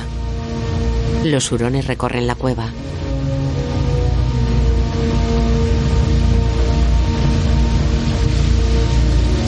Asustada y temblorosa, Alice se abraza a Cora. Duncan está con un sable delante de las hermanas y del soldado herido. Un indio le golpea y lo derriba. Golpean al soldado y cae. Cora y Alice miran aterradas. Magua se abre paso hacia ellas entre los hurones. Cora abraza fuerte a Alice.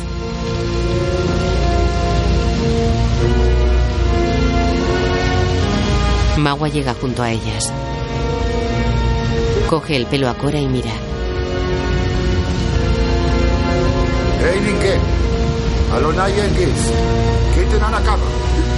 Les atan las manos.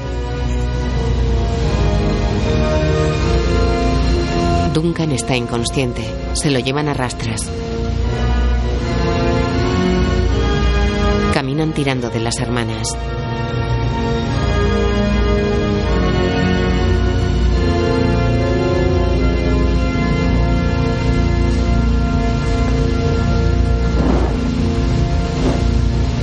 Chingasguk está a merced de la corriente del río. Es de noche.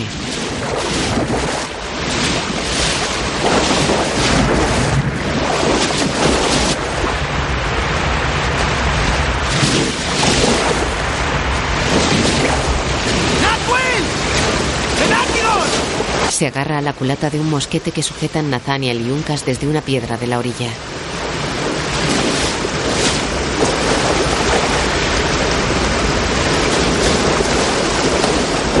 Le dan la mano y lo sacan.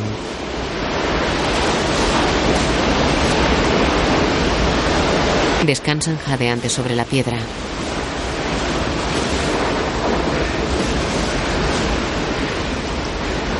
Se marchan.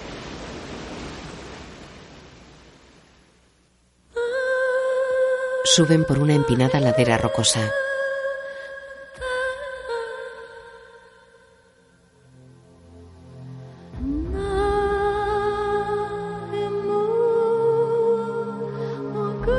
De día, Duncan lleva los brazos inmovilizados con un palo que cruza su espalda. Un indio tira de la cuerda que lleva el británico atada al cuello. Otro tira de Cora también atada por el cuello. Alice lo sigue maniatada. Cora dobla unas ramas con un golpe de cadera.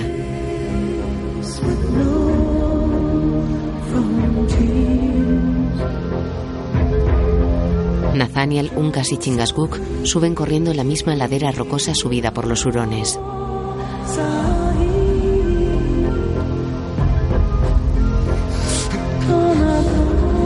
Magua camina a la cabeza de la fila de hurones.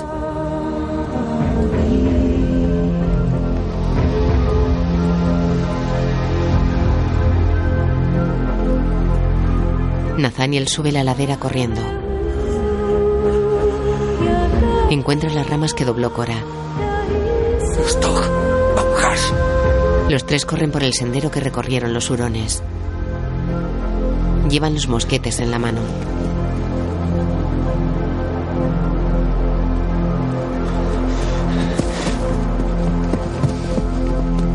En el poblado hurón, dos mujeres acompañan a un anciano de largo cabello gris. Va cubierto por una manta con diseños geométricos de colores apagados. Le ayudan a sentarse. Magua, los guerreros, los prisioneros y la tribu están de pie en semicírculo frente a él. Las mujeres se retiran. El anciano levanta poco a poco la cabeza.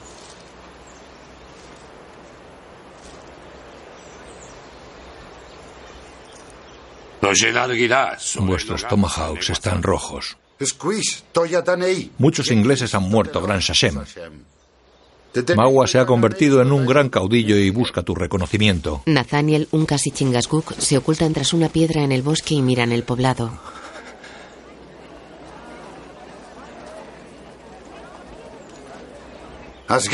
Por eso he traído tres de mis prisioneros para honrarte. Magua venderá al oficial inglés a los franceses y la recompensa será mi regalo para ti, sabio. Las mujeres son las hijas del caudillo blanco, Munro. Arderán en nuestras hogueras para que todos compartan estos trofeos de honor.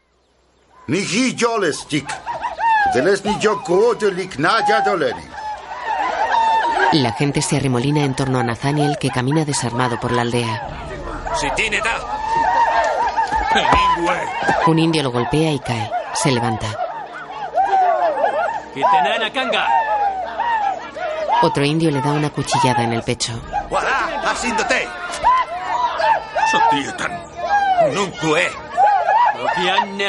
Nathaniel continúa. Lo derriban de un mazazo y sangra por la cabeza. Se levanta. Camina tambaleante.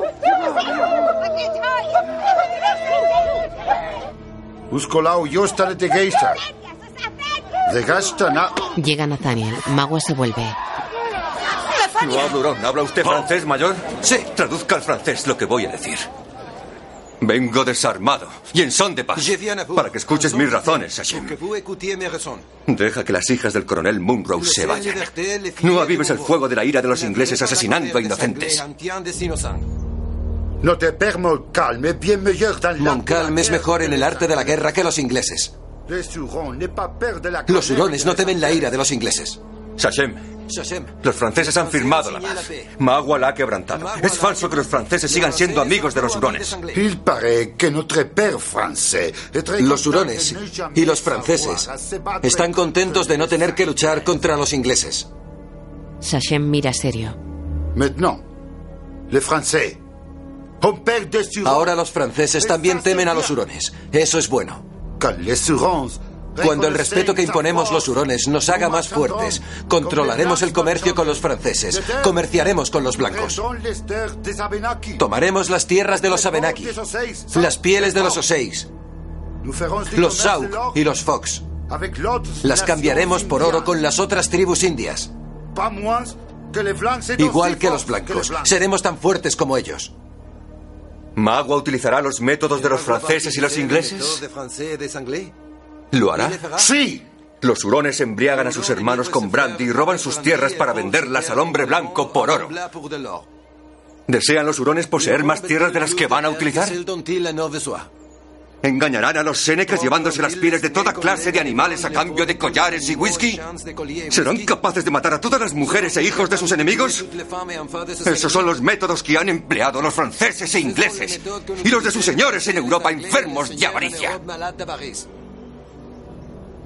Magua tiene un corazón retorcido. Podría ser la causa de su perdición. Yo soy Nathaniel para los ingleses. Ojo de halcón, hijo adoptivo de Chingasguk para el pueblo moicano.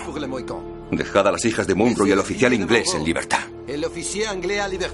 Este cinturón, recuerdo de los días de gloria del pueblo de mi padre, es testimonio de mi verdad. Tus dos lenguas llevan veneno. Soleocta. Ategei, Soleocta. Todos miran al anciano. L'homme blanc. Bien comme. El hombre blanco llegó. la nuit, Y trajo con él la noche a nuestro futuro. conseil se posait la question. Depuis Nuestro que consejo se sigue je preguntando, suis un enfant, desde que soy niño? ¿qué hacen los hurones? Magua, es un gran capitán de guerra, pero su camino nunca ha sido el de los hurones. Magua se sorprende. Nathaniel mira confuso.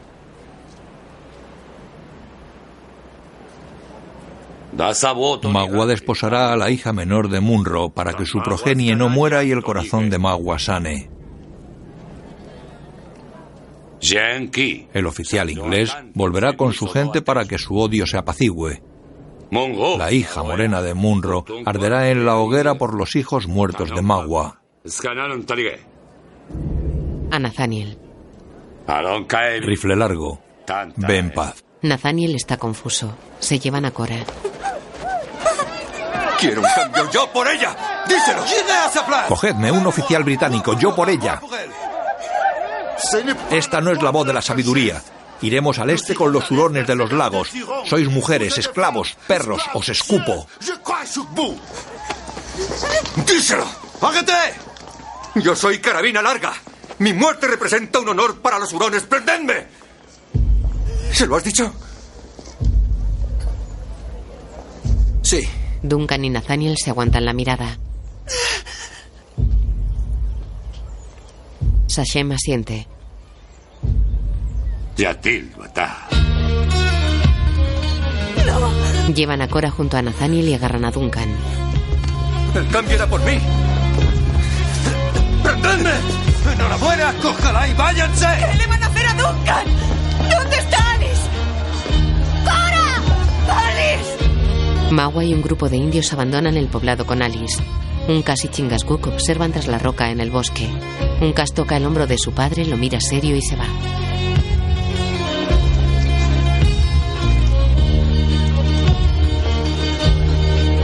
Queman a Duncan. Cora y Nathaniel corren por el bosque. Chingasguk da un mosquete a Nathaniel que apunta a Duncan. Cora aparta la mirada.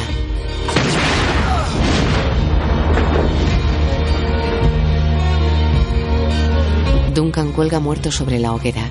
Nathaniel y Cora lo miran apenados. Se van. Nathaniel recoge una bolsa de cuero y corren por el bosque.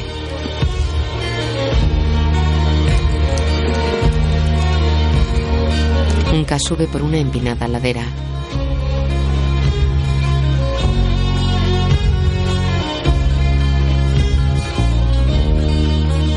Alice camina con los hurones. Un casgatea a toda velocidad por la empinada pendiente.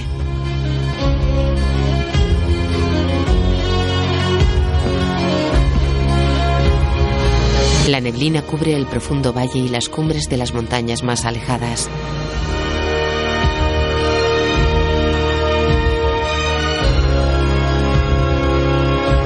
Un estrecho salto de agua se precipita entre la vegetación de la ladera. Los hurones se acercan a él por un estrecho desfiladero abierto en lo alto de la gigantesca pared vertical de roca.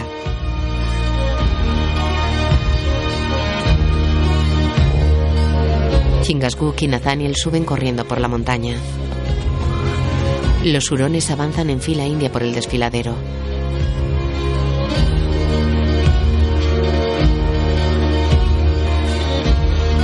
Uno de ellos lleva a Alice agarrada del brazo. Magua camina unos pasos por delante. El primero de los hurones camina hacia un recodo.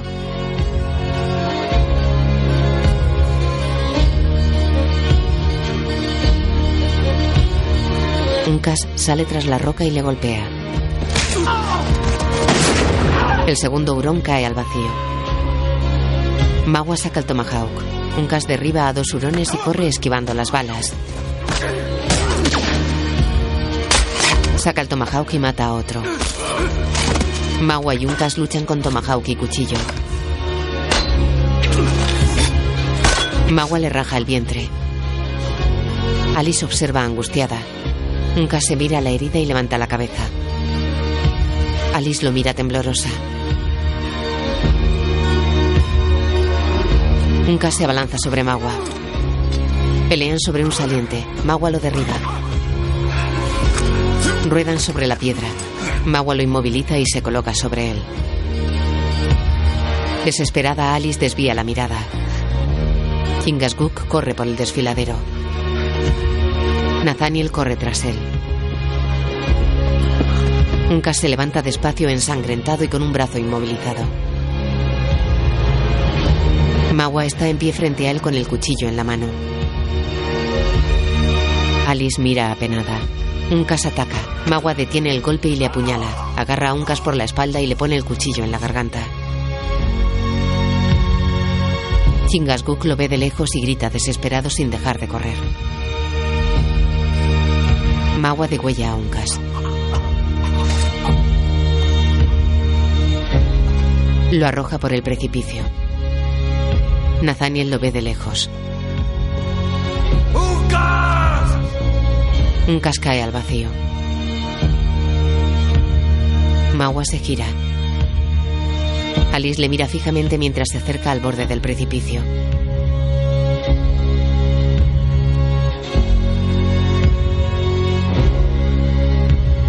Magua camina hacia ella. Alice tiene los ojos empapados. Pone los pies en el borde de la roca. Mira con rostro sereno al precipicio.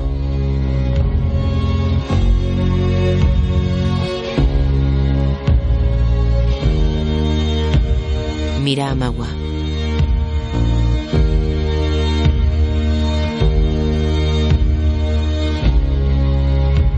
Él traga saliva. Baja el puñal lentamente y levanta el brazo hacia ella. Gesticula pidiendo que vuelva. Alice gira pausadamente hacia el precipicio. Se arroja.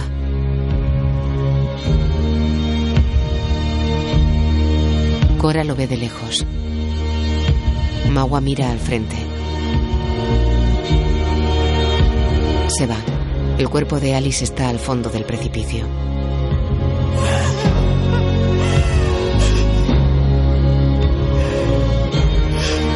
Los hurones se marchan.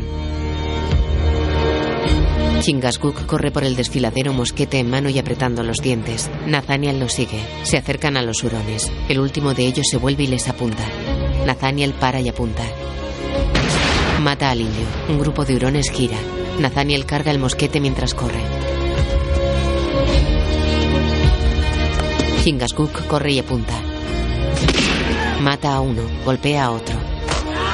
Nathaniel coge otro mosquete del suelo y apunta con los dos.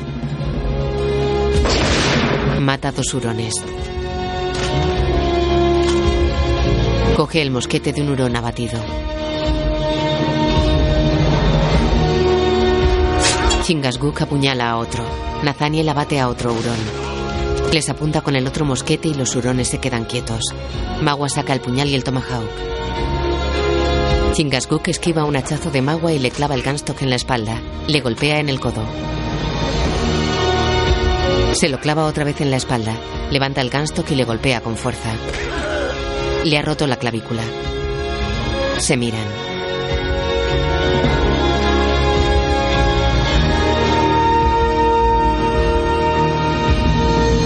Chingasguk gira sobre sí y atraviesa a Magua con el ganstock.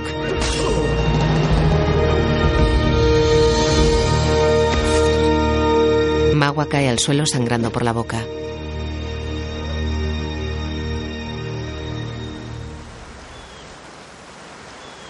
Cora se levanta. Nathaniel se acerca y se abrazan.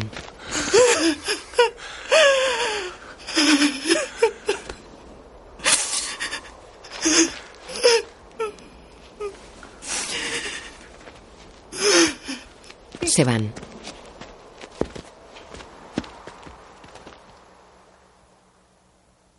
El cielo está despejado y azul sobre las verdes montañas.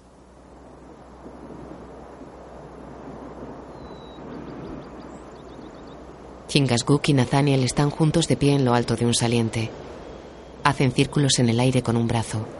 Cogen un puñado de semillas y las esparcen en el aire. Cora está seria. El aire mece su pelo.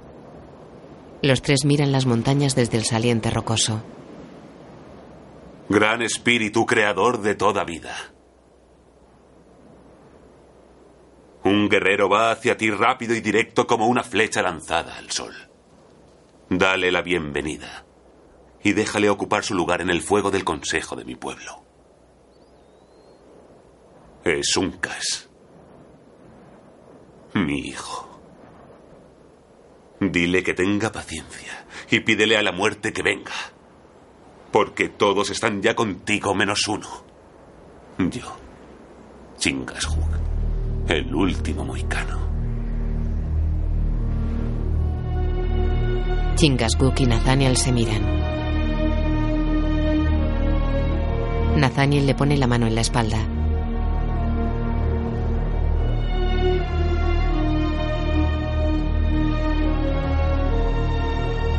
Cora se acerca a ellos y los mira.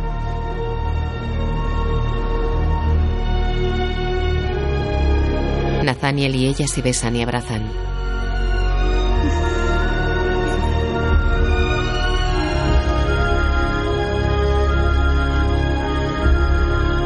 Se separan y se miran fijamente. Ella tiene los ojos llorosos.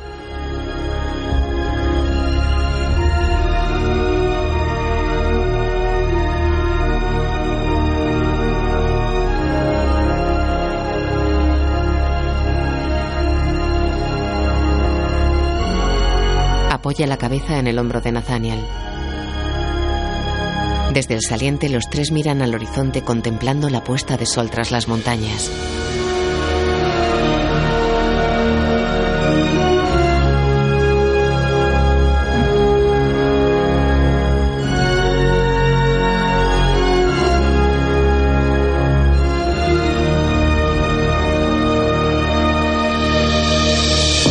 Los títulos de crédito aparecen sobre panorámicas de las montañas en diferentes momentos del día.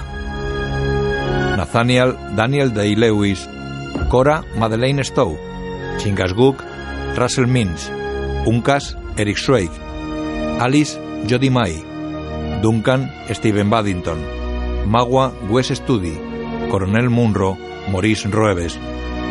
Guión audio descriptivo en sistema Audesc, escrito y sonorizado en Aristia Producciones.